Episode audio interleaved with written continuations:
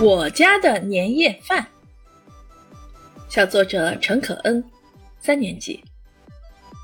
夜幕降临，大地一片雪白，北风呼呼的吹着，雪花爬满了窗户，好似在诉说着冬天的寒冷。我家厨房的锅台上却冒着滚滚的热气，一年一度的年夜饭又开始张罗起来啦，好不热闹。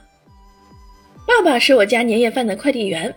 他不但对周围超市的路线、菜价了如指掌，各种食材还能被他轻轻松松地搬到家里。饺子皮儿没了，爸爸立刻出动，不到几分钟，就像飞毛腿一样把饺子皮儿买回来了。奶奶是我家年夜饭的魔术师，你看，深褐色的红烧肉，红黄相间的番茄炒蛋，金灿灿的油焖大虾，翠绿的炒青菜。都能一一给你变出来。我奶奶的拿手菜当然是清蒸鲈鱼啦。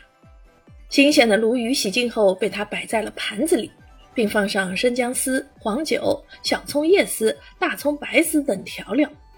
奶奶自信从容地说：“要想蒸出来的鱼肉鲜嫩不柴啊，一定要在鱼表面刷上一层食用油，锁住鱼的水分。”只见他锅盖一盖，蒸锅里头咕噜咕噜的声音沁人心脾。